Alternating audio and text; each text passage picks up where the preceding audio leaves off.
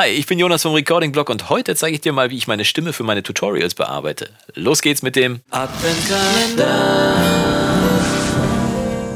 Tag und schön, dass du wieder eingeschaltet hast zu einem weiteren Video hier im Adventskalender vom Recording Blog, der Adventskalender 2017. Und ich bin ganz oft gefragt worden, wie ich eigentlich meine Stimme bearbeite. Man sieht immer nur, dass ich dieses Headset hier aufhabe, aber wie bearbeite ich eigentlich meine Stimme?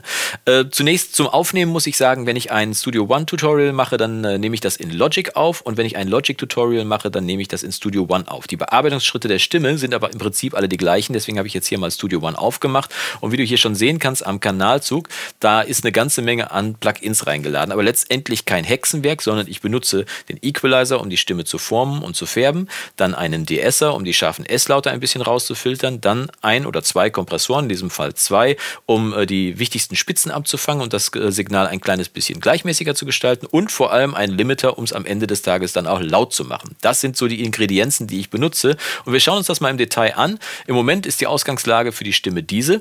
Subtil, aber eine tolle Bewegung, die dann da reinkommt und die das Ganze nicht ganz so langweilig erscheint. Leise, muffig äh, und ein bisschen zu dynamisch für meinen Geschmack. Also starten wir einfach mal mit dem ersten Equalizer, den ich hier habe. Und du siehst schon, dass die Kurve, die ich hier eingezeichnet habe, doch eine ganz dramatische ist. Das heißt, ich nehme hier, ich mache einen Low-Cut an dieser Stelle. Wir gehen mal äh, chronologisch durch. Einen Low-Cut bei 75 Hertz. Dann äh, nehme ich bei 211 Hertz äh, ein bisschen raus mit 5 dB. Nehme noch mehr raus. Hier in den pappigen Mitten bei 480 Hertz kann man das genau sehen. Ich habe auch hier bei 240 Hertz abgesenkt. Und dann nochmal weiter hier oben bei den Höhen angehoben ach hier bei 842 jetzt habe ich auch noch rausgenommen und dann bei 5,34 Kilohertz angehoben. Da kommt dann halt diese Kurve bei raus, die sorgt dafür, dass der Papp und der Mumpf rausgeht aus der Stimme. Äh, der ist bei vielen Aufnahmen dabei, aber äh, diese Kurve ist natürlich jetzt auch für mein Mikrofon entsprechend. Äh, aber das sind so Erfahrungswerte, dass man wirklich so eine Kurve da malen kann. Das heißt malen, man, man stellt halt die Parameter, die Frequenzen so ein, dass diese Kurve dabei rauskommt und formt damit das Signal. Damit klingt sie dann erst ohne so.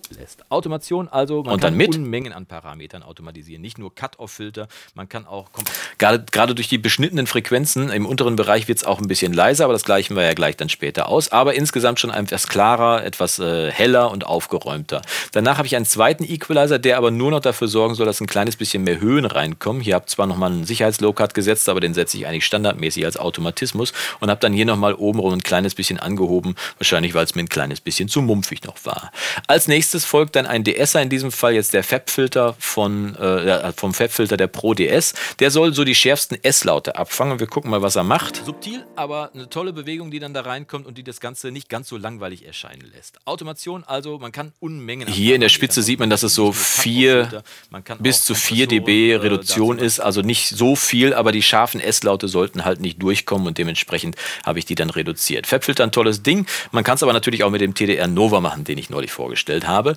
Und äh, nach dem DSer kommt dann die Kompressorenbatterie. Also Batterie muss man schon fast sagen, weil den Limiter zähle ich dazu, den ich hier habe. Dementsprechend habe ich hier drei Kompressoren, die aber alle nicht so stark eingreifen sollen. Das heißt, ich habe hier einen Kompressor, der, wenn ich ihn anmache, glaube ich, wenig macht. Der hat ein relativ langsames Attack hier mit 5 Millisekunden und äh, die Release-Zeit aber sehr schnell, damit er das Signal nach der Kompression schnell wieder nach oben holt. Und der soll nur die, die äh, ersten Peaks abfangen, verschiedene Parameter äh, automatisieren. Natürlich Lautstärke, Panorama, Panorama kann man alles automatisieren.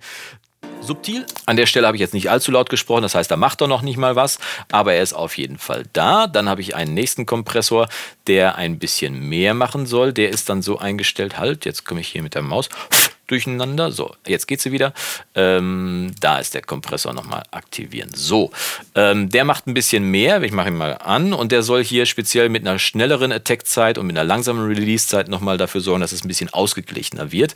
So, Aber klingt dann eine tolle Bewegung, die dann da reinkommt und die das Ganze nicht ganz so langweilig erscheinen lässt. Genau, er komprimiert hier ungefähr ja, 3 dB und holt auch 4, na, in der Spitze wird er wahrscheinlich auf 4 dB komprimieren, holt dann hier mit dem Gain, Make-up-Gain dann wieder 4 dB auf. Also, zwei relativ unauffällige unauffällige Kompressoren und dann muss ich das Ganze noch laut machen und dafür gilt einfach die, äh, die Wunderwaffe. Jetzt habe ich den falschen hier aufgemacht. Da gibt es einfach die Wunderwaffe. Hallo. Machen wir hier aus.